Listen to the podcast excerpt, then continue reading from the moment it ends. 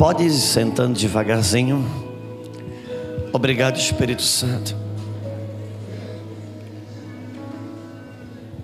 O Senhor está aqui nessa manhã.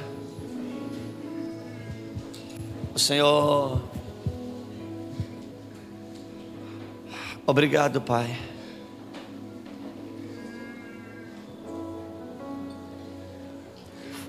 Foi muito, muito espírito para mim, para nossa casa, enquanto que o o Júnior ministrava. Muito espírito, será que existe isso?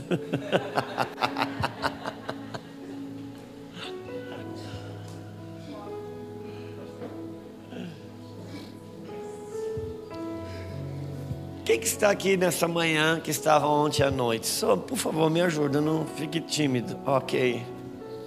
Que isso me dá mais tranquilidade para a gente continuar. O que começamos ontem. Ah, já não tem mais muito o que orar, vamos falar, né? Porque já está um ambiente dele como está sendo bom a compreensão, o avanço da compreensão sobre ambientes. É interessante porque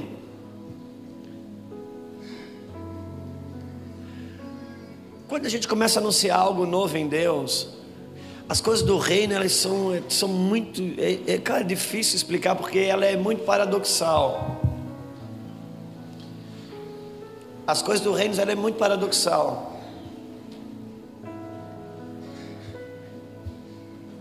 Por isso que uma, um conceito dentro do reino ele é paradoxal. Dentro da lei ele é antagônico. Dentro da lei ele é contrário. Dentro do reino ele é paradoxal. Por isso que às vezes você começa a construir um pensamento bíblico, um conceito bíblico. E de repente você tem que parar. Porque para continuar com ele, você vai ter que destruir outro. Então, quando você pensa sobre fé e obras, tem hora que você tem que decidir. Se você vai construindo um um conceito sobre fé, você tem que parar, porque dali para frente, para você continuar, tem que destruir o que você pensa sobre obras. Quem já se viu assim? Porque ela parece contrário, só que no reino as coisas não são contrárias. Fé e obra é tranquilo para a gente, mas na lei não é. Na lei é, elas não fecham. Um pensamento paradoxal, por exemplo, é um, um poeta. Eu comecei para os Estados Unidos em 2016, a gente foi bastante. E a gente fica pensando na diferença que é lá e aqui. Porque lá é o que muito brasileiro sonha. E aqui tem um que muito americano sonha. Então, um poeta definiu bem isso e disse: Os Estados Unidos é bom, mas é ruim. Já o Brasil é ruim, mas é bom. Isso no rei não cabe, na lei não, não funciona isso, porque uma coisa não cabe com a outra. Mas no reino, no espírito, isso você entende.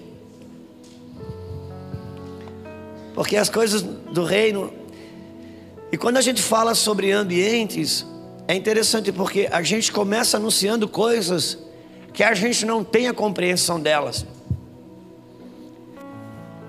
E depois parece que aquilo vai, parece que Deus primeiro enche o nosso ele deixa a gente encher uma fala sem ter a compreensão, para que ele vá revelando depois as coisas já estão dentro para mim, a gente está crescendo na compreensão sobre o ambiente. Porque quando você olha desde o início de todas as coisas, Deus funciona com ambientes. O primeiro homem, quando ele foi formado, ele ganhou um ambiente. um território. Quando ele, ele errou, ele perdeu o, seu caminho, ele perdeu o território. Quando Deus chama Abraão, Abraão sai do lugar que você está, que eu vou levar você para um lugar, um novo lugar. Quando Deus visita o povo em, no Egito, diz: Olha, vou tirar vocês dessa terra e vou levar para outra terra. E quando o povo já estava na terra prometida, que eles desencaminharam-se com Deus, Nabucodonosor vai lá, arranca eles e leva para Babilônia. Porque Deus trabalha com territórios, trabalha com ambientes. E como foi para mim precioso nessa manhã, como a gente está precisando ser ministrado. A gente estava tão desejoso disso. Ontem à, noite, ontem à tarde ouvindo Medina e hoje ouvindo Júnior, como a gente estava precisando. Mas eu queria dar um pouco de continuidade sobre o que nós falamos ontem. É, João 8, no capítulo 30, eu vou pedir para você abrir. João 8, 30.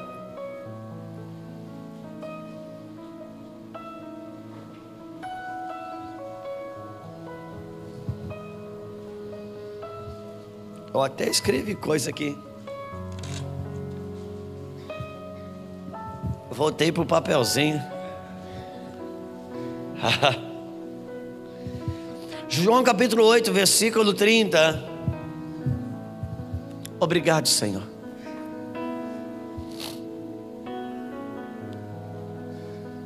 Diz assim: Dita estas coisas, Muitos creram nele. Disse, pois, Jesus aos judeus que haviam crido nele: Se vós permanecerdes na minha palavra, sois verdadeiramente meus discípulos, e conhecereis a verdade, e a verdade vos. Esse é o versículo da minha, da minha vida. Quase todos nós temos um versículo X, Y ou Z que faz parte da nossa conversão. E quase todos nós também temos uma canção ou duas que faz parte também da nossa conversão. Esse versículo é o versículo da minha vida, porque como eu me converti na igreja católica, eu tive que descobrir as verdades de Deus de uma maneira muito singular porque eu tinha que descobrir as verdades de Deus dentro do ambiente onde elas estavam corrompidas. Eu não tinha parente crente, nem amigo crente, nada disso. Não, eu, com a Bíblia da minha mãe e o Espírito Santo no quarto, e mais três ou quatro, cinco irmãos que estavam vivendo coisas parecidas comigo dentro da igreja católica, começamos a descobrir as verdades de Deus. E mas eu não era um católico meramente católico, eu era um católico que vem de uma família, como eu sempre digo, católica, apostólica, romana, roxa. E é difícil porque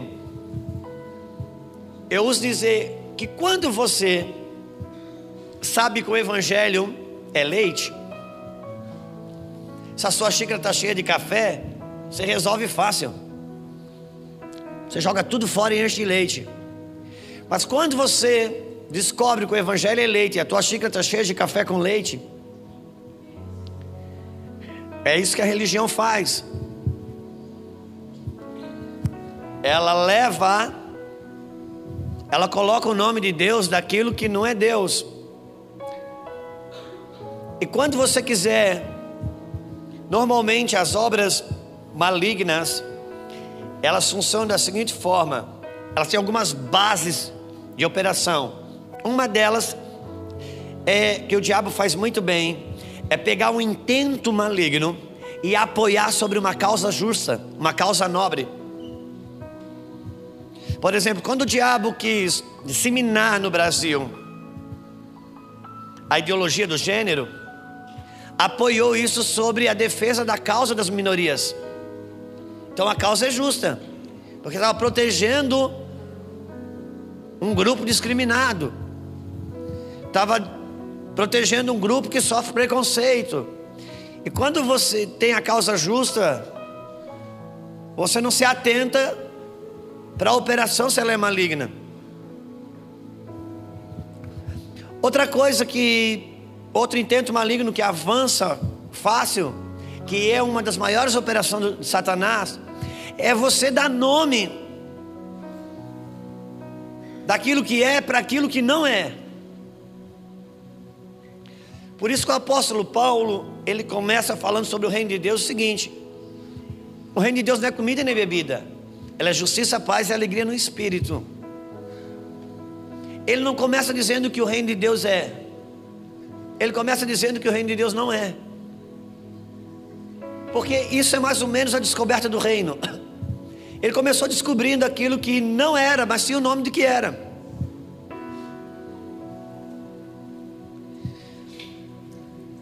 Por isso, corrigir as nomenclaturas hoje é parte da restauração. Isso não pode, a gente não deve querer espiritualizar isso. Mas corrigir isso de maneira suave, não fazendo disso uma doutrina, é muito importante. Por quê? Irmãos, uma coisa é o que eu sei aqui, outra coisa é o que eu sei aqui dentro. E os irmãos, essa, essa nova operação de Deus na igreja brasileira, que se auto-intitula Homens e Mulheres de Reino. Tem muita descoberta maravilhosas, bíblicas, verdadeiras aqui.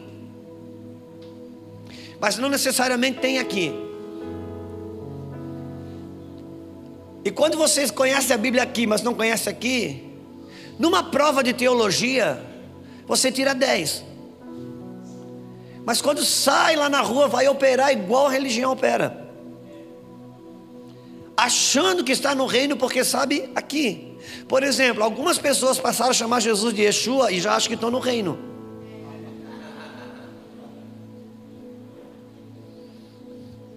Dá até uma confusão no inferno isso, porque os demônios voltam para o diabo e dizem assim: Satanás, como eu faço? Que até agora a gente era expulso em nome de Jesus, agora estou expulsando a gente em nome de Yeshua. Eu saio em nome de Jesus, eu saio em nome de Yeshua.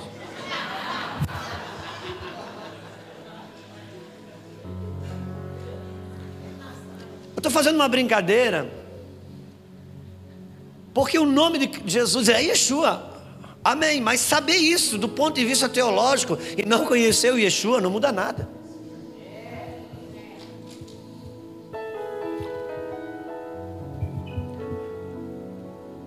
Então a gente sabe mais do que nunca que igreja somos nós. Mas a gente continua dizendo que a gente vai para a igreja, voltou da igreja, saiu da igreja, entrou na igreja. Nossas filhas ouvem isso desde o ventre. Se elas fizerem uma prova teológica, quem é a igreja, ela vai dizer: igreja somos nós. Mas elas têm dificuldade de ser igreja na escola, tem dificuldade de ser igreja em outros lugares, por quê? Porque sabe aqui, porque duas vezes por ano, na escolinha da hora do culto, a professora ensina para ela que igreja é ela, mas a professora diz todo dia: ah, chegamos na igreja, saímos da igreja, voltamos para a igreja, e um, duas vezes no ano a professora ensina, a igreja somos nós. Então a gente sabe aqui, mas não sabe aqui. Por isso, corrigir as nomenclaturas ajudam. Porque uma das operações do diabo é chamar o que é, chamar daquilo que não é. Por exemplo, vocês já viram que no mundo nutricional o leite agora está endemonizado? Cara, o leite sempre foi o nutriente. Agora ficou endemonizado. Agora eu te pergunto: o mundo nutricional está certo ou está errado? Depende.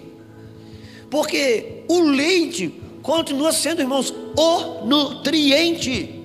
O problema é que hoje a gente chama aquele negocinho branco dentro daquela caixinha de leite, e aquilo é tudo menos leite. Então, quando você chama que é uma coisa que não é, você separou a possibilidade da pessoa encontrar o que é. Então, se você busca o reino de Deus e o diabo diz: Ó, oh, isso aqui é reino, pronto, você parou a sua busca. Por isso, esse versículo é o versículo da minha vida, porque a gente teve que arrancar o que era do que não era, e só tem uma maneira disso. Hebreus 4,12. Porque a palavra de Deus é viva e eficaz, mais penetrante que uma espada de dois gumes. Ela separa junto e medula, espírito da alma, os pensamentos da intenção do coração. E Jesus começa a falar muitas coisas. E João está anotando, escrevendo. De repente, no versículo 30, depois de ter 29 versículos sendo relatado, relatando o que Jesus fez e falou, embora João não tenha noção de versículos, aqui foi colocado depois. Versículo 30, João escreve: Dito essas coisas, muitos creram nele. Versículo 31, disse, pois, Jesus aos judeus que haviam crido nele: Opa, importa pensarmos sobre esse versículo 30 e 31. Se você tem a Bíblia escrita e tem a liberdade de escrever na sua Bíblia, eu pediria para você fazer um risco entre o versículo 30 e o 31. Por quê? Porque tem um abismo aqui. Por quê? Porque tem um corte aqui. Jesus está falando à multidão, e depois que ele, ele discursa para a multidão, João está escrevendo e diz: Dito Cristo essas coisas, muito creram nele. Versículo 31. Disse, pois, Jesus aos judeus que haviam crido nele: Opa, agora ele já não está falando mais para a multidão. Agora ele já está falando para, para aqueles que da multidão creram. Amém? Ou seja, até agora, ele falou conosco e com os de fora. Agora ele está falando só com a gente. Porque agora ele está falando só com quem creu daquilo que ele falou até ali. Daí ele diz o seguinte: Se permaneceres no meu ensino, conhecereis a verdade, a verdade vos. Ou seja, a salvação é para o ímpio, mas a libertação é para o crente.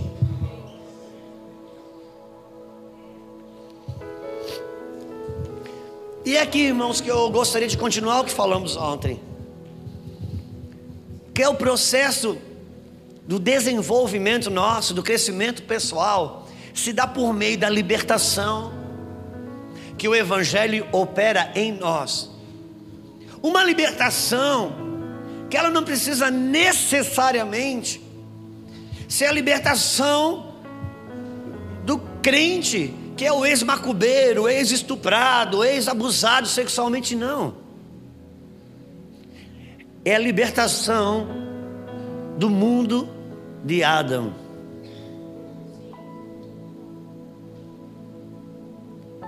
A libertação do mundo adâmico. A minha alma caída. E Jesus diz: Eu vou te libertar disso na sombra das realidades espirituais, a salvação, a Páscoa, ela nasce quando o povo sai do Egito, amém? O povo do Egito não estava na condição de um povo perdido, estava na condição de um povo escravo, porque a gente sempre está no conceito que estávamos perdidos e fomos achados por Deus. Não, a salvação é um processo de libertação.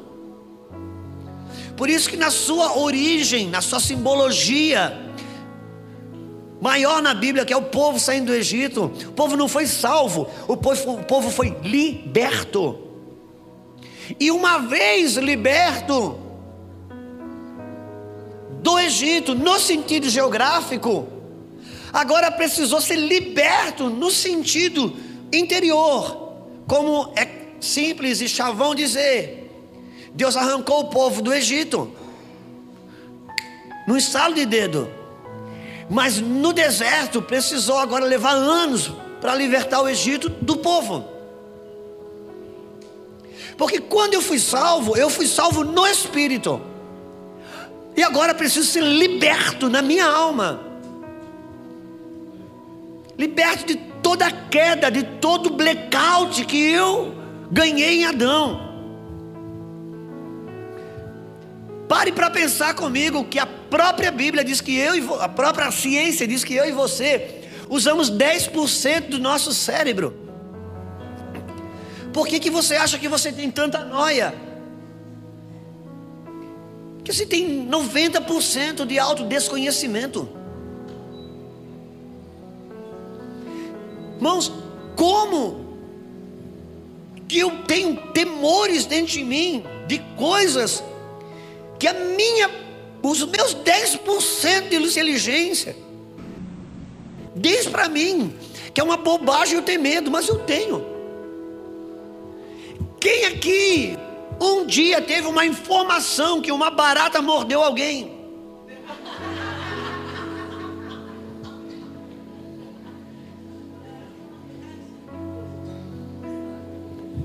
Entende o que eu quero dizer? Até aquilo que você, a sua inteligência diz para você, isso é inofensivo, mas dentro de você reage um medo sobre aquilo. Cadê a raiz disso? Onde é que isso nasceu?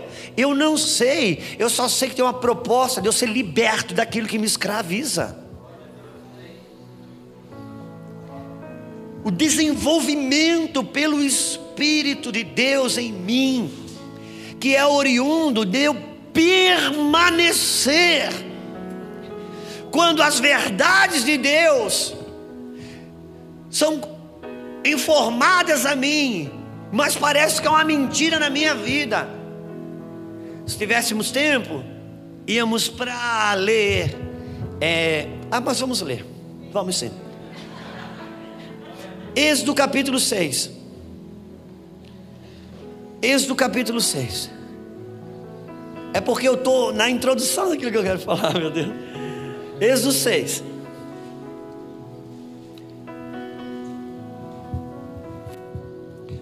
Deus está conversando com Moisés para arrancar o povo do Egito. Êxodo 6, todos acharam? Disse o Senhor a Moisés: Agora verás o que hei de fazer a Faraó, pois por mão poderosa os deixará ir, e por mão poderosa os lançará fora da sua terra. Falou mais Deus a Moisés, ele disse: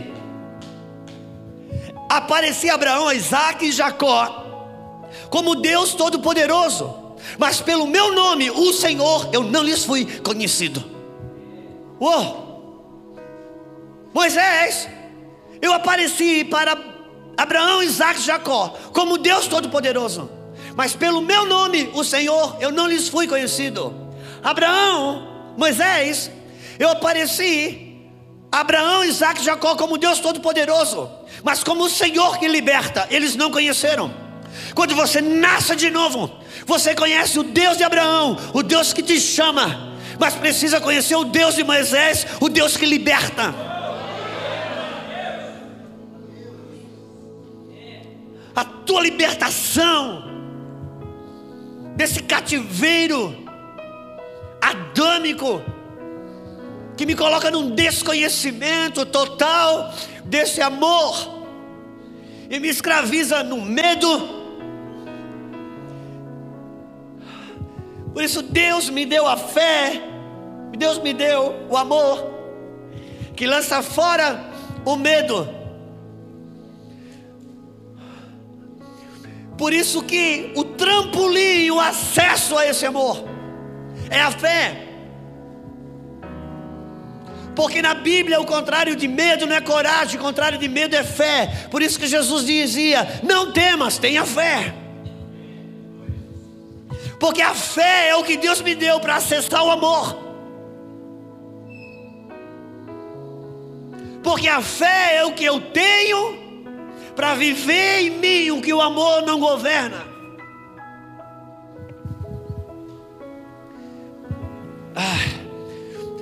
Então, há uma operação, independentemente, irmão, se eu fui, por isso que no Fundamentos de Hebreus 6, os fundamentos da fé cristã em Hebreus 6, quando fala de arrependimento, não fala sobre arrependimento de pecado, fala sobre arrependimento de obras mortas. Porque em Adão, quer você faça bem, quer você faça mal, é obra morta.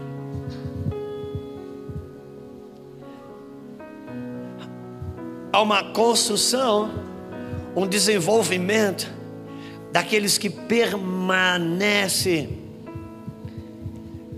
E nós temos um alto índice de celebração no resgate, mas não temos um índice de celebração ou de compreensão no desenvolvimento da libertação.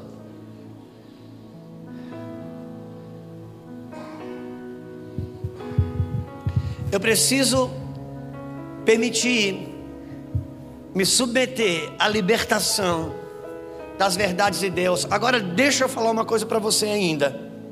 Conhecereis a verdade, a verdade vos libertará. Não se trata só da verdade bíblica. Como é que eu vou falar isso para não ser uma heresia? Não é somente a verdade macro, a verdade coletiva bíblica mas eu preciso conhecer a verdade de Deus sobre mim. A verdade de Deus em mim, sobre mim.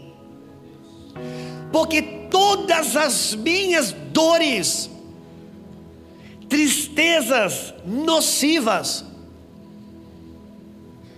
porque tem tristeza, dor, frustração, que ela é como um nódulo, tem benigno e tem maligno. Mas toda dor, toda frustração, toda vergonha, toda tristeza maligna em mim se dá por um único fato. Minhas emoções estão apoiadas em uma mentira. Ainda que aqui eu saiba, eu saiba a verdade, aqui dentro as minhas emoções estão apoiadas numa mentira. E na medida que eu vou descobrindo a verdade de Deus sobre mim, eu vou sendo liberto. E uma das maneiras de eu ser liberto é Deus me colocar em contato com as minhas mentiras, ou seja, com aquilo que eu tenho medo. Com aquilo que eu tenho medo, com aquilo que me gera dor. Só que o desenvolvimento e a minha libertação, ela parte a uma proposta de Cristo, a minha submissão a isso. Amém. Os irmãos fazem um silêncio que me assusta. Eu, eu tenho que me acostumar com isso. A gente vai caminhando com Deus e Jesus fala, a Bíblia fala: conheçamos e prossigamos a conhecer a Deus. Conhecereis a verdade e a verdade vos libertará. Agora importa pensarmos o que é verdade, o que é conhecer na Bíblia. Sabe, irmãos, quando uma palavra, quando você ganha o nome do que é, daquilo que não é, a gente se perde. E a palavra conhecer na Bíblia não tem a mesma conotação que a palavra conhecer no nosso Aurélio. Quando uma até mesmo uma verdade, quando ela cai no uso comum, ela perde seu sentido original. Amor, por exemplo, amor está em toda música, amor está em toda canção, amor está nos filmes pornográficos. Por isso que a gente diz que ama a Deus, ama o filho e ama sorvete. Agora eu te pergunto: dá para colocar amar sorvete e amar um filho no mesmo lugar? Assim é a palavra conhecer. Para nós, conhecer é se alguém aqui não conhecia o pastor Júnior Mars e amanhã sendo indagado vai dizer: Eu já conheço. Não, você não conhece ele. Conhecer para nós é alguém aqui que não me conhecia, amanhã sendo indagados. Não, o Juscelio eu conheço. Não, você não me conhece. Quem me conhece é Lulu. No, eu chego em casa, mano, no bater da porta, ela sabe a versão do marido que chegou em casa. Porque isso é conhecer. Por isso que a mesma palavra para conheçamos e prossigamos a conhecer o Senhor. Conhecereis a verdade, a verdade vos libertará. É a mesmas palavras na Bíblia que diz que um fulano conheceu fulana e nasceu ciclano. Conhecer na Bíblia é mais do que uma apresentação. Conhecer na Bíblia é o que Deus estabeleceu para conceituar o momento íntimo de um marido e de uma esposa. E é exatamente isso que Jesus diz. Entra no teu quarto, fecha a tua porta atrás de ti. Porque quem é casado aqui sabe. Dorme com a porta aberta. Mas se vai namorar, fecha. Se vai ter intimidade, fecha. E assim como marido e esposa, diz a Bíblia, assim é Cristo e a igreja. Por isso, leva, entra no teu quarto, fecha a tua porta atrás de ti. Pega essa verdade aqui. Faz a mesma coisa que o marido faz quando entra no seu quarto para namorar, para ter intimidade. Pega ela. Beija ela. Abraça ela. Ama ela. Pega essa verdade entra no teu quarto tira a tua roupa e fica nu diante dela. Como o marido faz com a esposa. E chega uma hora que o marido ele libera um gene dentro da esposa. No dia seguinte, ela tem algo dentro dela que o marido colocou. E de repente acontece que ela começa a sofrer mudanças de dentro para fora. Seu seio começa a crescer seu quadril começa a abrir. O que está acontecendo com você? Não sei. Eu entrei num conhecimento com meu marido, ele colocou algo dele dentro de mim, e agora estou gerando algo que ele colocou aqui dentro. E depois de um período de gestação, nasce um fruto desse conhecimento. Abraça essa verdade dentro do teu quarto. Ame essa verdade, se relacione com ela, fique nu diante dela, até que ela libere um gene dentro do seu espírito. E você sai na rua e as pessoas dizem: Você está diferente, cara. O que está acontecendo com você? Eu tive num conhecimento com a verdade. Ela liberou algo dela dentro de mim que agora eu não sei de dentro para fora, eu estou gerando uma coisa. E depois de um período de gestação que você gera por meio desse conhecimento, nasce um fruto chamado liberdade. E conhecereis a verdade, a verdade vos libertará. É um desenvolvimento.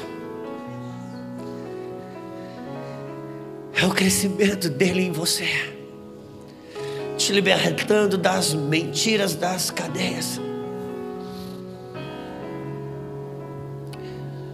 Eu me apresentei, Abraão, Isaac e Jacó, como Deus Todo-Poderoso, mas como o Senhor, não lhes foi conhecido. Levantai as portas das vossas cabeças, e entrará o bom pastor. Não. Levantai as portas das vossas cabeças, e entrará o mestre. Não. Liberai, é, levantará a porta das vossas cabeças, e vai entrar o papai, o aba. Não Levantai, ó portas, as vossas cabeças, e entrará o Rei da Glória. Agora alguém me diga: quem é esse Rei da Glória? É o pastor? Não. Quem é esse Rei da Glória? É o Aba? Não. Quem é esse Rei da Glória? É o Mestre? Não. É o Senhor dos Exércitos. Ele é o Rei da Glória. O Deus que entra e que liberta. É a versão do libertador.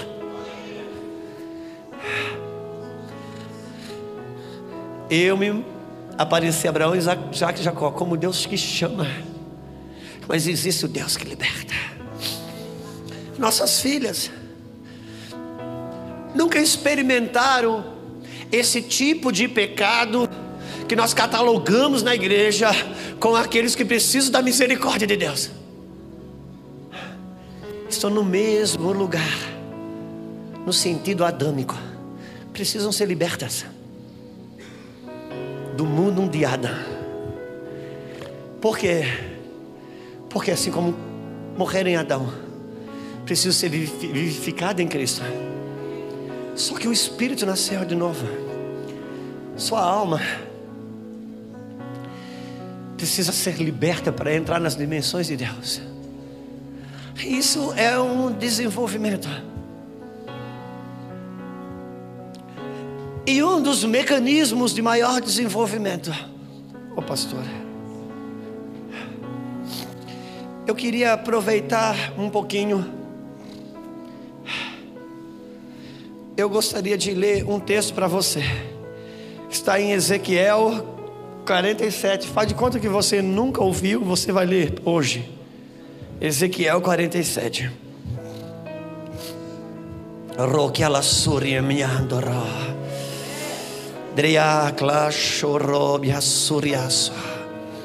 Ezequiel 47. Roquili surimiaça.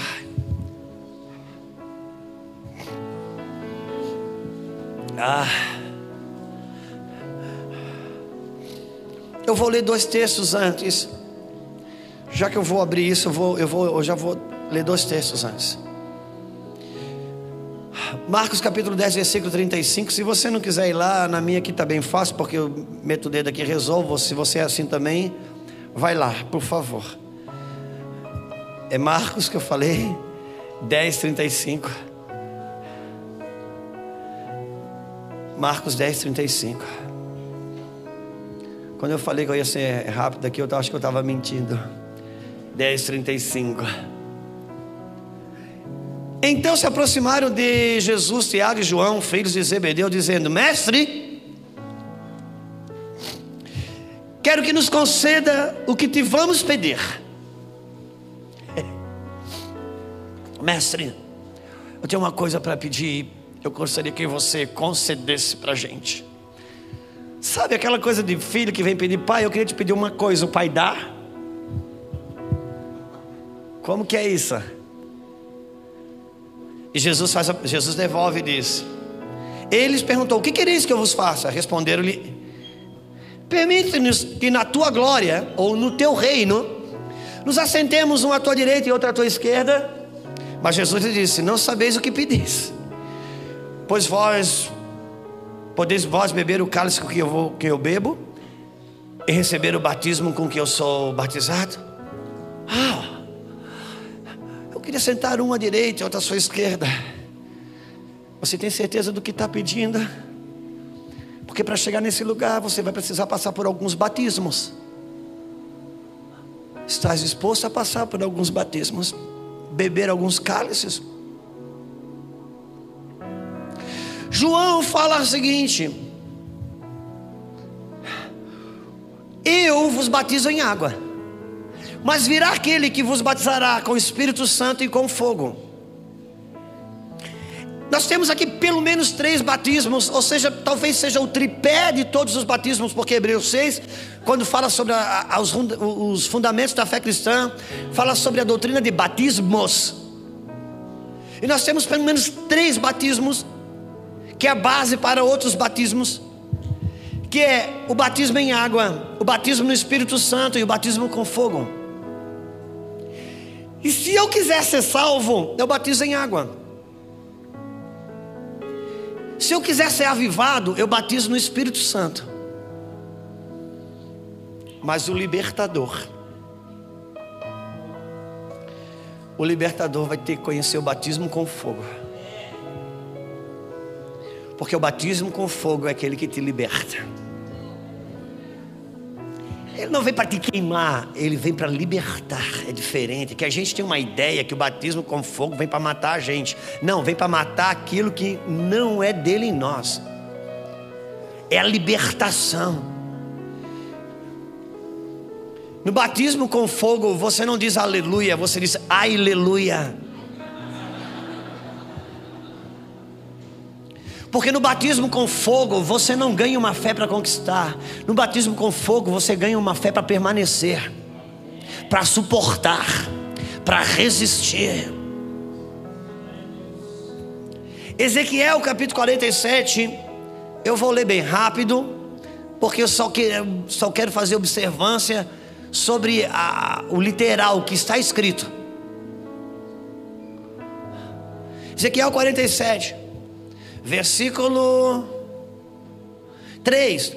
Saiu aquele homem para o oriente, tendo a mão um cordial de medir, mediu mil côvados e me fez passar pelas águas, vírgula, águas que me davam pelos tornozelos.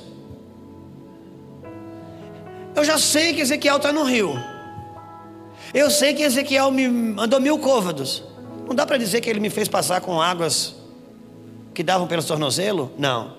Ele me fez passar por águas, vírgula, águas que davam no tornozelo.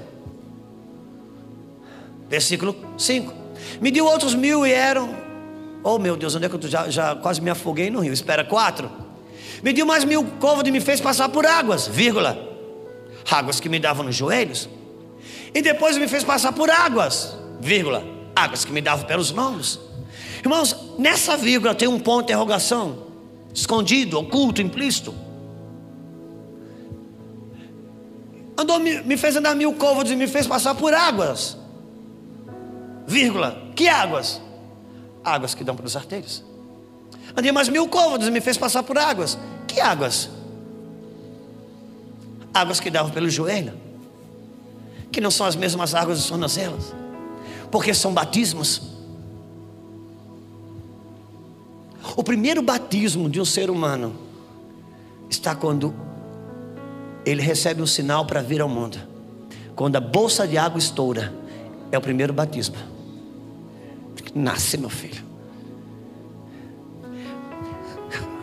São batismos de imersão em nós, que vai nos libertando dessa todas essas esferas quer de registros negativos que apoiaram-se na natureza adâmica para engrossar o caldo de demônios em mim, de, de mentiras em mim, ou quero da própria natureza adâmica. E eu vou passar por situações e, e vou entrar no Espírito de Cristo. Por isso que é tão importante a gente pensar sobre entender as fases dos movimentos. E agora eu vou ler, eu quero acreditar que talvez o último ou penúltimo texto mas eu queria é, me achegar ao texto que o pastor Júnior abriu, que é em Samuel, não sei nem onde é que é o capítulo, alguém me lembra? Primeiro Samuel, qual que era? Obrigado. Primeiro Samuel 16.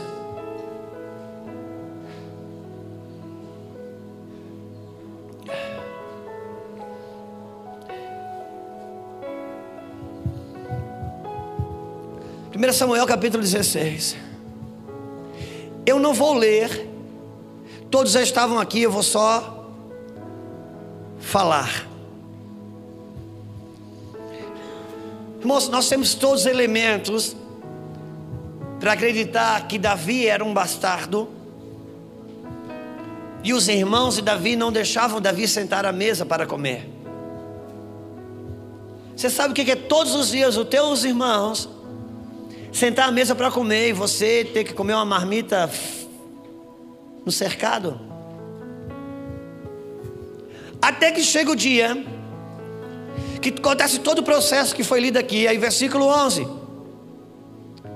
Perguntou Samuel a Jessé: Acabaram os seus filhos? Ele respondeu: Ainda falta mais moço que está apacentando as ovelhas. Disse, pois, Samuel a Jessé: Manda chamá-lo, pois não nos assentaremos à mesa sem que ele venha. O cara nunca pôde sentar para comer. Os irmãos não deixavam. Mas ele mesmo assim tinha um processo de apacentar as ovelhas do pai. O fato dos irmãos não permitiam os acessos que ele tinha direito. Nunca impediu ele de apacentar as ovelhas dos irmãos, do, do pai. Não estava ofendido. Até que chega um dia que Deus diz: para tudo não senta ninguém na mesa. Cara, todos eles estavam na perspectiva de quem seria o rei, ou que seria ungido, como bem foi explicado aqui. Isso não é nenhum de vocês sete, mais algum, tem um lá fora, então ninguém se assenta. Aí Davi é chamado e Davi chega.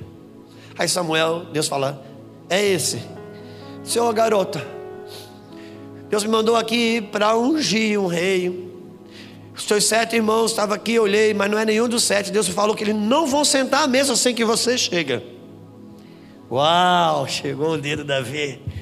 Quem me viu passar na prova e não me ajudou, a número na bênção vai se arrepender.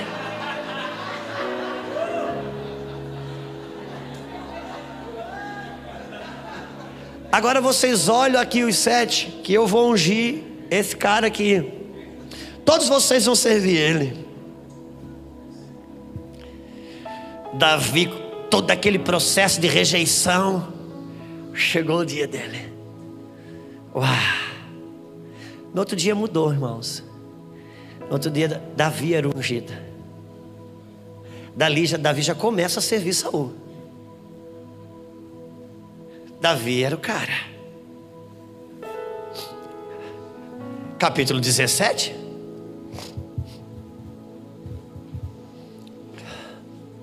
Versículo 12. Versículo 17. Capítulo 17, versículo 17.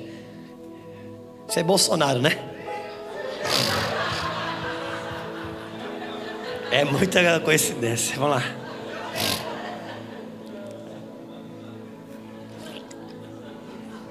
Disse Gessé a Davi, seu filho: Leva-te Peço para os teus irmãos um efá desse trigo tostado e esses dez pães e corre para levá-los ao acampamento aos teus irmãos. Como é? Quando eu estava embaixo, nunca deixaram eu sentar na mesa para comer, que era de direita. Agora que está em cima, eu vou entrar em guerra para levar comida para eles. Quando você entende o que estamos dizendo? Quando eu estava desprezado, quando eu estava rejeitado, eu nunca, eu nunca exigi nada, não, eu só queria poder sentar à mesa. Eu tinha direito, eu era filho, nunca deixaram. Agora que Deus me colocou no lugar, eu vou entrar na guerra por eles, eu vou levar comida para eles. Eu preciso entender os processos e os batismos de Deus. Ah, nós precisamos levantar a tenda caída de Davi. Ok, estamos falando sobre ela. Estamos falando sobre ela. Então ele vai. Chega lá. Na guerra, os irmãos ainda para ajudar. O que, que você está fazendo aqui, cara? Vontade de pegar aquele pão, jogar no chão, fazer igual o chapéu do seu madruga. Eu vim trazer pão para vocês que estão na guerra. E ali ele derruba o gigante. Irmãos, que gigante você acha que ele derrubou? Uma pessoa física? Um homem grande? Ou a rejeição dos irmãos, quando recebeu de Deus um toque de promoção e decidiu entrar na guerra dos irmãos que os rejeitaram para servi-los.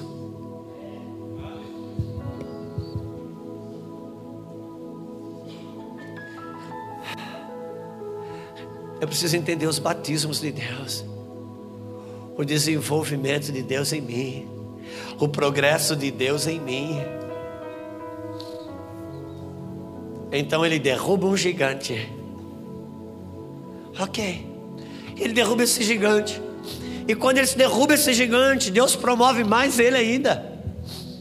Agora ele derruba o gigante, ele salva a nação. Ele livra a cabeça do rei.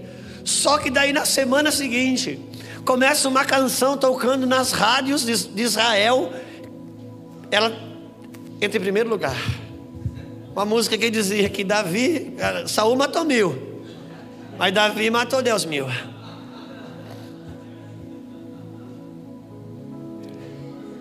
E Davi passa de grande ajudador e libertador para rebelde. A linha fina. Um libertador que não soubesse ser chamado de rebelde. sem ser. Tem que não ser. Ser chamado sem ser. Porque quando falares todo mal contra vós, quando mentindo, falar de todo mal contra vós, toda calúnia, alegrai-vos, exultai-vos, mas mentindo. É falar mal mentindo. Agora esse rei, ele está perseguindo Davi. Agora Davi, irmãos, tem que ser perseguido por dedicar ajuda, gratidão, e agora está numa situação difícil, porque ele não, agora ele não tem mais o que fazer. O, ele está debaixo de uma perseguição. Chega uma hora que, dependendo do contexto que você está vivendo, você não precisa mais abrir a boca. Você faz mal. E ele então, tendo a oportunidade de matar Saul, ele foge. E quando ele foge, ele sobe a cidade de Nob. Importante falar que sobe a cidade de Nob. Ele chega lá, pergunta para o sacerdote Emelé que vem atender eles: tem algum pão aí? Alguma coisa para comer? Isso não tem nenhum pão aqui, a não ser o pão que fica dentro da ar, o pão da preposição, o pão escondido. Porque se você derruba o gigante da rejeição dos irmãos e entra na guerra para servir o pão, tem um pão especial só para você, cara. Não tem nenhuma arma aí. Eu estou desprevenido. Não tem nenhuma arma aqui, a não ser a lança do gigante Golias que você derrubou. Uau! Quando venceu a rejeição dos irmãos, derrubou o gigante. Quando venceu a rejeição de um líder, tomou a lança do gigante. Quando ele venceu a rejeição dos irmãos, ele derrubou um gigante. Quando ele venceu a rejeição de uma figura de autoridade, todas as nossas piores machucaduras, todos os nossos piores registros são oriundos de figuras de autoridade que estavam numa posição de nos proteger, de nos instruir, de nos guardar e de alguma maneira nos usurparam, nos abusaram.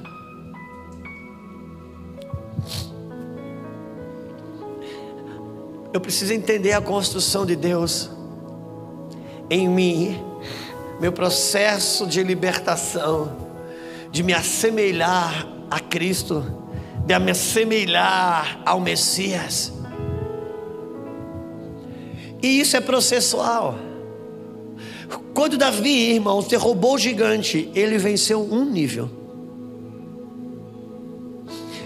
Quando ele cortou a cabeça do gigante, ele venceu um outro nível. Quando ele tomou a lança do gigante, ele venceu outro nível. É engraçado que eram níveis de autoridade sendo vencidos sobre o mesmo gigante.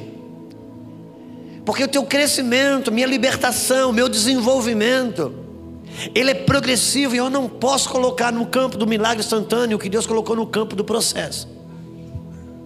O que acontece é que às vezes eu me vejo numa situação é, difícil em uma área da minha vida que eu julguei já está resolvida.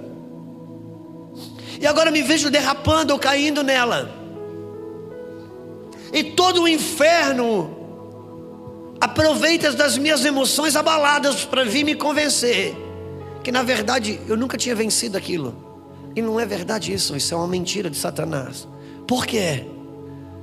Porque você já venceu o gigante numa medida, mas agora está sendo desafiado a vencê-lo numa medida maior, por causa da autoridade que você precisa ter. Quando Davi vem, derrubou o gigante, a partir dali, ele aprendeu a lutar e derrubar gigante. Tem gigantes na minha e na sua vida que nós já aprendemos a derrubar, mas ainda estamos lutando com ele. Porque ele se levanta em novas medidas. Chega um dia que ele sela essa cura, ele tem a plenitude nessa área quando ele bate na, na porta de Emelec, ele pergunta uma arma, e ele diz: Não tem outra arma, não ser a lança do gigante. Aquele dia ele selou. Porque aquele dia ele aprendeu a desarmar o gigante. E você não precisa mais lutar com o gigante que você já aprendeu a desarmar.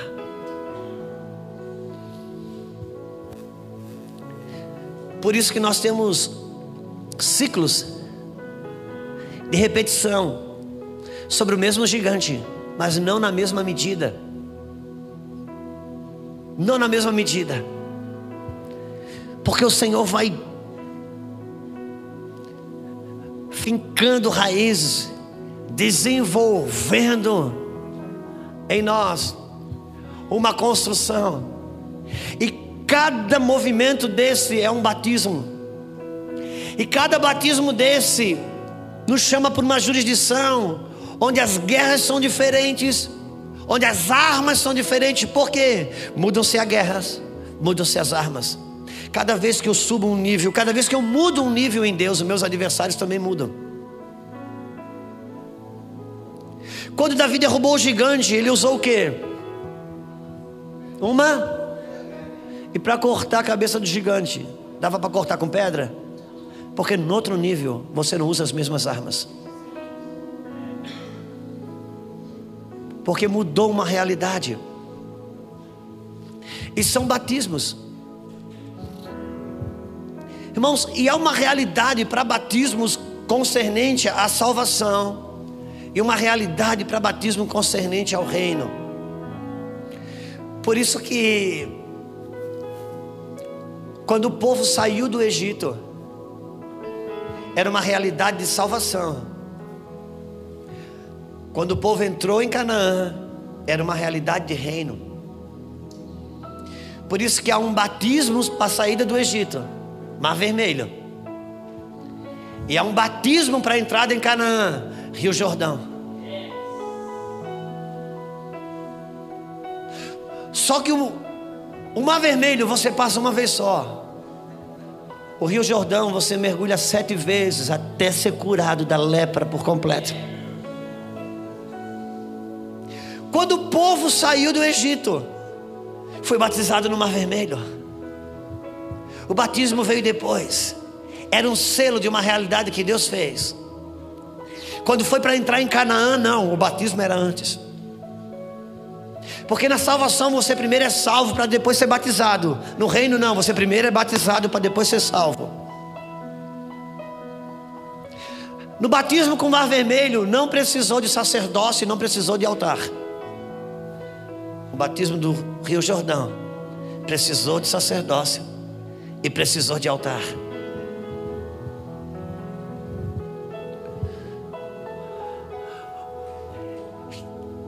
Quem, vem, quem entrou em Canaã não foi quem venceu o Egito, quem entrou em Canaã foi quem venceu o deserto. Irmãos, sair do Egito não te introduz em Canaã, sair do Egito te coloca fora do Egito. São os meus mergulhos do Rio Jordão, meus processos de quebrantamento, meus processos de, de, de libertação Deixa eu lhe mostrar algo. Êxodo capítulo 13. Êxodo 13.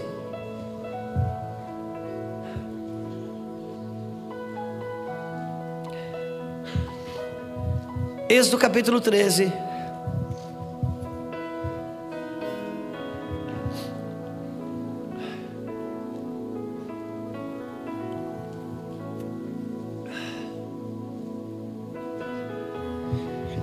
Versículo 17.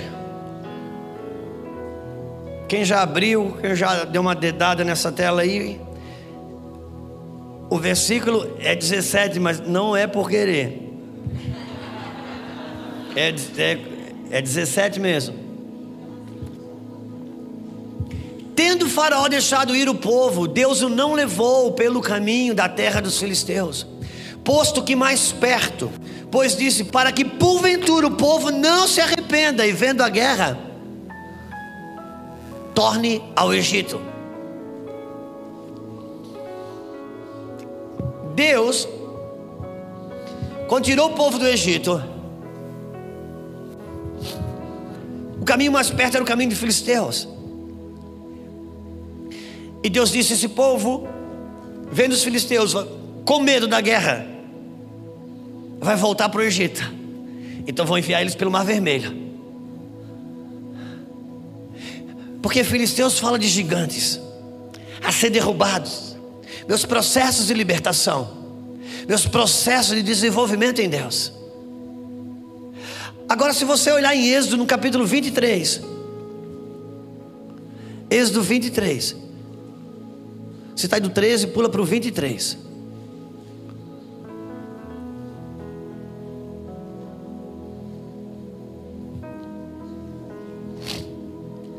Quando eles chegam na terra, para entrar na terra prometida, versículo 31 diz assim: Porém, eles chegam no Rio Jordão e Deus dá a letra para eles. Porém, os seus limites, desde o Mar Vermelho até o Mar dos Filisteus, dos desertos e desde o deserto até o Eufrates, porque dareis nas tuas mãos os moradores da terra para que os lances de diante de ti. O que aconteceu? Agora eles vão entrar em Canaã, e Deus disse: essa terra que eu estou dando para vocês é desde aqui até os termos dos filisteus, até a terra dos filisteus. Porque o batismo do Mar Vermelho te protege dos filisteus. Mas o batismo do Rio Jordão te habilita para vencê-los. O batismo do Mar Vermelho te protege dos seus gigantes. O batismo do Rio Jordão te habilita para vencê-los. Enquanto eu estou batizando no Mar Vermelho, eu peço para Deus me livrar das guerras.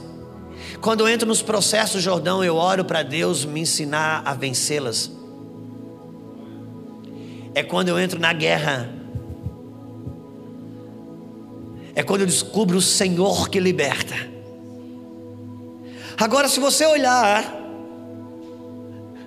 volta para o versículo 29, versículo 27. Eles, para entrar na terra, Deus dá uma promessa para eles: Enviarei o meu terror diante de ti, confundido todo o povo onde entrares. Farei que todos os teus inimigos te voltem as costas também enviarei vespas diante de ti, que lance os heveus, os cananeus, os heteus diante de ti. Uau! Sabe o que é isso? Deus está dizendo: quando vocês vão entrar na terra, eu vou enviar vespas na frente de você. Chame de abelha. Vocês vão ser poderosos. Versículo 29. Está sendo colocado ali? Vou ler junto com vocês. Versículo 29. Não os expulsarei num só ano, pois a terra se tornaria desolada e os animais selvagens se multiplicariam, ameaçando vocês. Os expulsareis aos poucos, até que vocês sejam numerosos o suficiente para tomar posse da terra. O processo de autoridade não é num dia só, é processual. Deus está dizendo: essa terra é de vocês, vocês vão aterrorizar ela, mas eu não vou abrir tudo num dia só, mas processualmente eu vou te treinando, te habilitando para você progredir nas suas esferas de autoridade. Quantos estão comigo? Por isso eu preciso deixar Deus me desenvolver, porque a libertação é para aqueles que permanecem. É quando as escrituras. Eu lembro um dia que eu, eu falei para minha Lulu, esse amor, eu pensei que eu nunca ia falar isso. Mas hoje eu tenho muito mais motivo para não congregar do que para congregar. Hoje eu tenho muito mais motivo para não frequentar uma igreja do que frequentar uma igreja. E olha, irmão, que eu não tinha a internet como um dispositivo de alternativo tinha uma a internet não existia como algo alternativo. Se você queria, se quisesse vir crente, tem que ir no culto. Se quisesse ver um movimento dessa natureza, de um corpo, mas permanecer dando comida para os irmãos que estão na guerra, que não deixaram você sentar. É os processos de Deus. O Senhor, como disse o pastor Júnior, ele vem trabalhando um povo que tem maturidade, um desenvolvimento de maturidade. Eu tenho aqui, irmãos, essa manhã e eu vou encerrar. Tem muitos líderes aqui. E a igreja brasileira, nós temos muitos problemas. Mas se eu tivesse que pontuar o maior deles, é a imaturidade dos líderes. Nossa imaturidade, 80% de problema de um líder na igreja é um ou mais de um crente. Nossos problemas não são os problemas de Deus.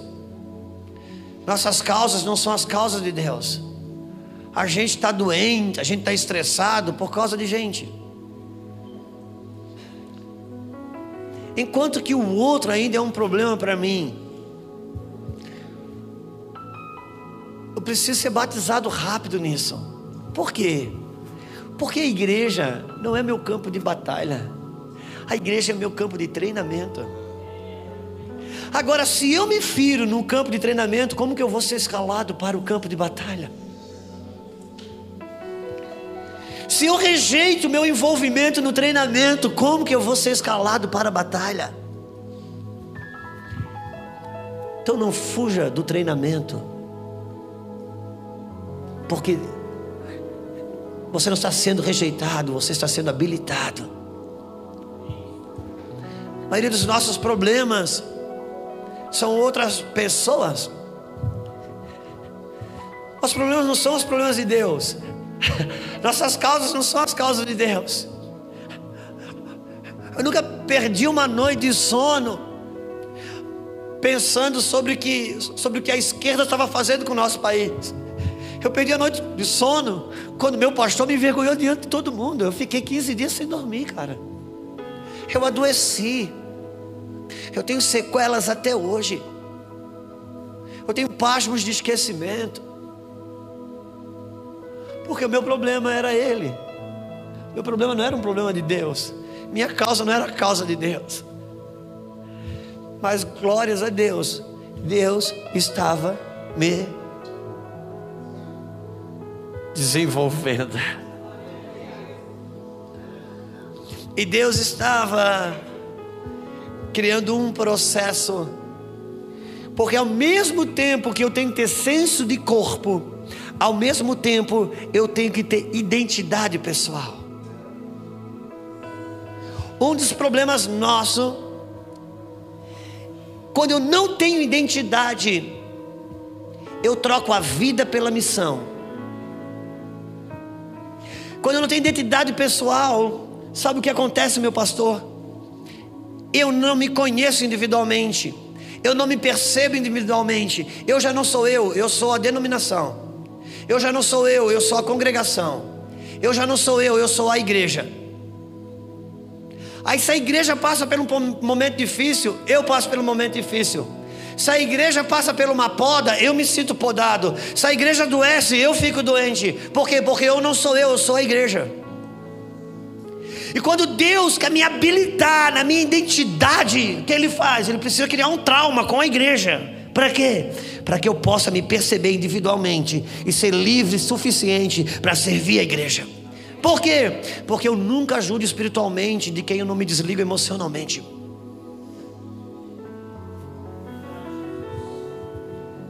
Por isso que o apóstolo Paulo escreveu: sendo livre de todos, me faço escravo de todos.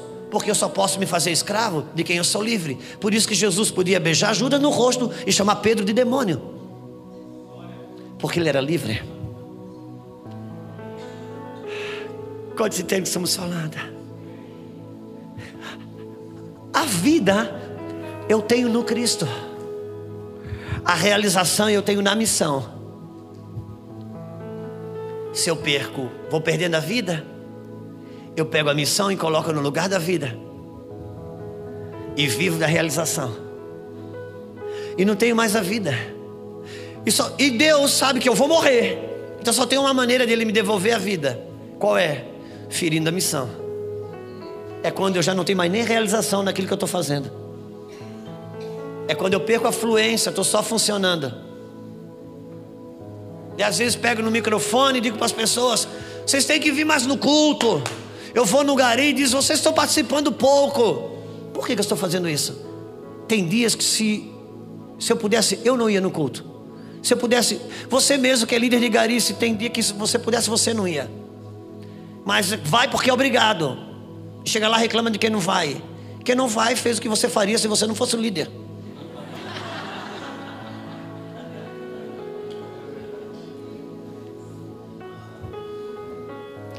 Eu preciso ter prazer na minha escolha.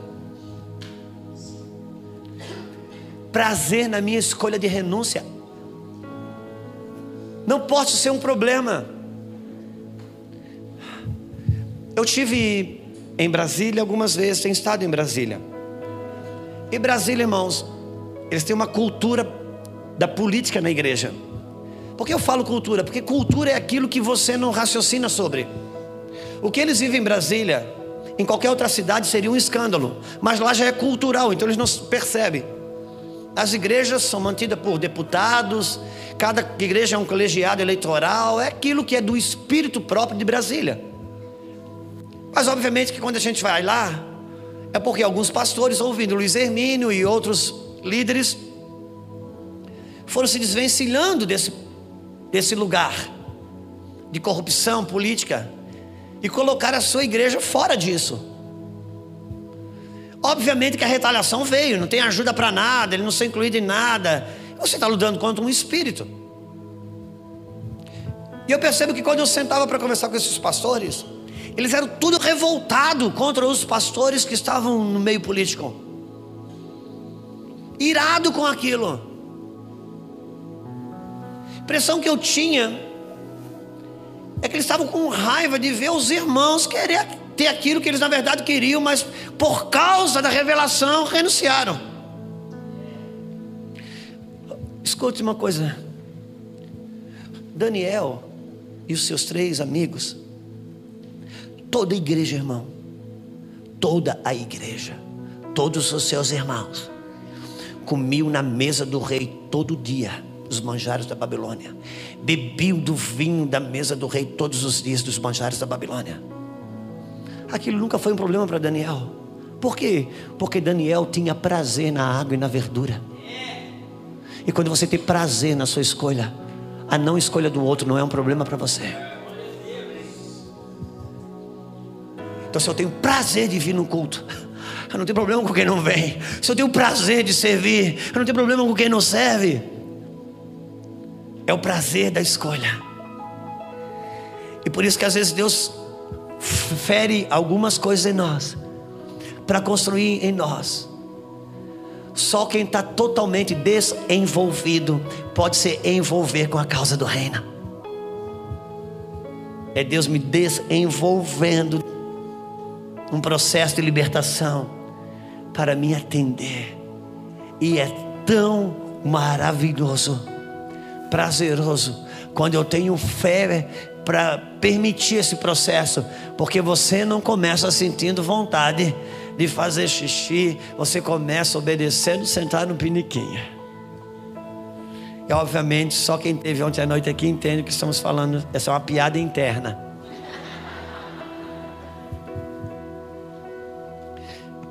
Deixa o Senhor te desenvolver. Deus, irmão, está fazendo algo tão lindo. Conhecereis a verdade, a verdade vos libertará. Conhecer a verdade de Deus sobre você. Conhecer a verdade de Deus em você. Eu vou pedir para você, para o irmão, abrir mais uma passagem. Você pode ficar em pé. Está em Jeremias. Acho que é no capítulo 29.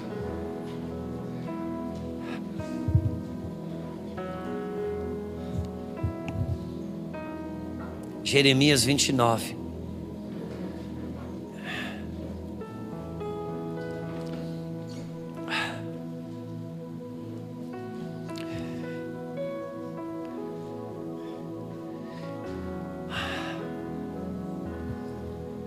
Irmão, de verdade, quem aqui, quem aqui entre nós, irmãos, não queremos saber o que Deus tem para nós? Esse é o nosso anseio, esse é o nosso clamor, Júnior.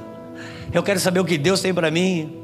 Aos quatro anos atrás, quando a nossa filhota Isabel se formou no ensino médio, e ela estava para saber que faculdade faria, eu tive que escolher, eu tive que ouvir uma coisa dela. Ele disse, pai, eu queria fazer uma faculdade que já estivesse ligada ao que Deus tem para mim, ligada ao meu propósito. Eu e a Lulu tivemos que ouvir uma coisa que não é muito bom de pai e mãe ouvir isso. Ela disse assim: Eu não quero fazer como vocês que demoraram tanto para entender o que Deus tinha.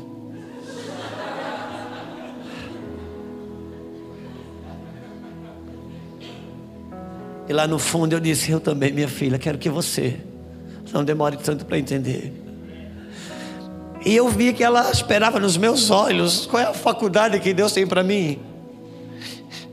Jeremias capítulo 29, versículo 11.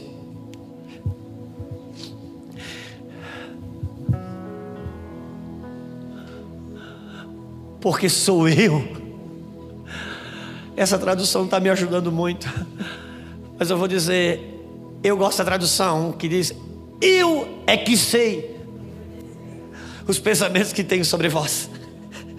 Cara, eu vou no profeta eu vou no lá, eu vou cá, e Deus atrás de mim dizendo: Eu é que sei os pensamentos que tem sobre você. Entra no teu quarto, fecha a tua porta. Eu é que sei os pensamentos que tem sobre você. Eu é que posso explicar os processos que você está vivendo. Eu é que posso dar o suporte sobre aquilo que você não está entendendo. Eu é que sei os pensamentos que tenho sobre vós. Ah. Ele é que sabe.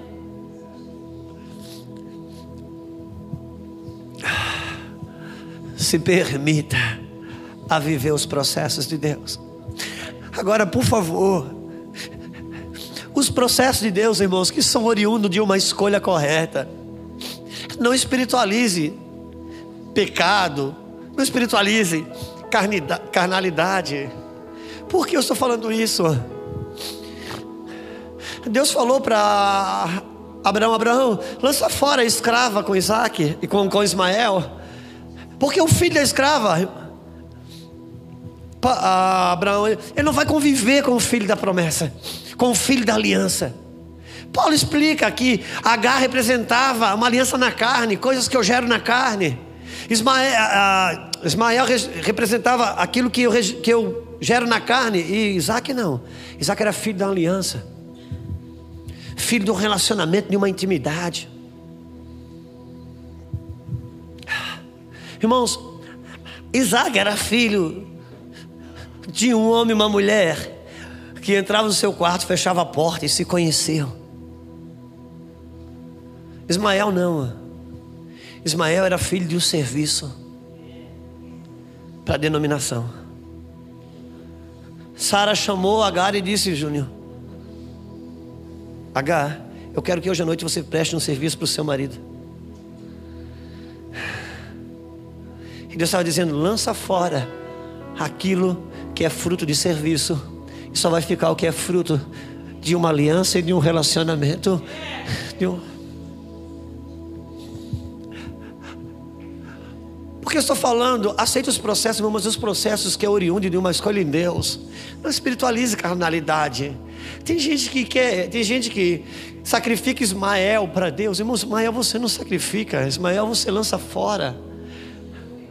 Às vezes a moça chega para a gente na igreja, pessoas que começaram em Deus, daqui a pouco a moça começa a namorar com um rapaz lá no trabalho, ímpio, começa a ter relações sexuais com ele, a, esfria com Deus, fica naquele negócio lá e cá. Aconteceu uma situação assim, e um dia ela disse: Ó. Oh, deu, acabei um namoro de vez. Eu sacrifiquei. Não, não, você não sacrificou porque Ismael você não sacrifica. Ismael você joga fora, porque isso é que te mata. Sacrificar é Isaac. Sacrificar é você devolver para Deus o que Deus te deu. Por quê? Porque o profano você não santifica, o profano você aparta. A Bíblia diz que Deus ele repreende, corri, ele corrige e açoita todo aquele que tem por filho. Há uma diferença entre corrigir e açoitar, porque a Bíblia diz que o açoite é para as costas do tolo. O açoite é aquele para aquele que não se deixa corrigir. É que Deus freia pela dor, Deus não freia pela correção.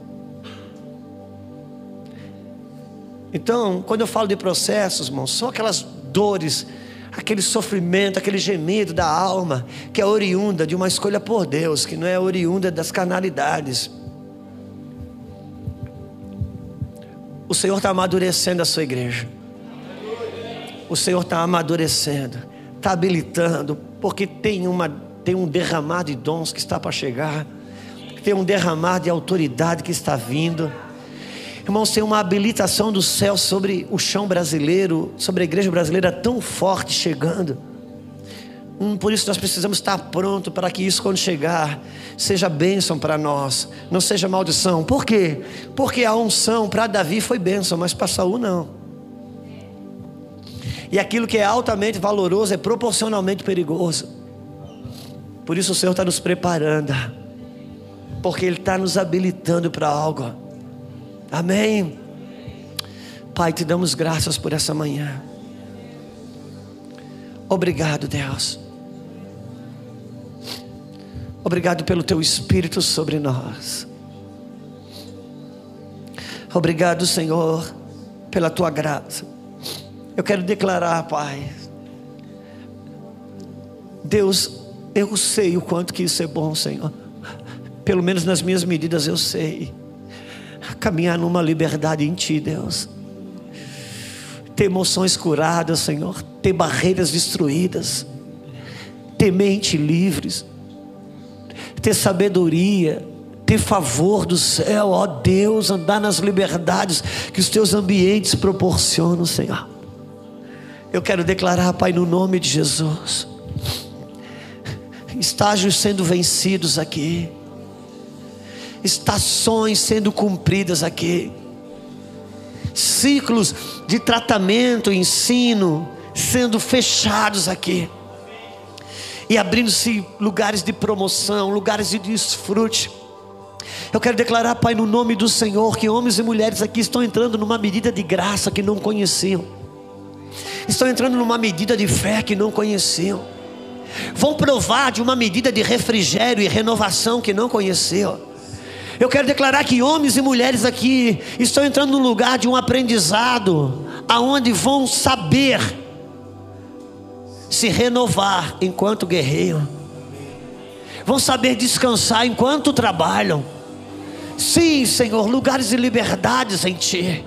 Pai, no nome do Senhor Jesus, a unção que despedaça o jugo caia sobre esse lugar.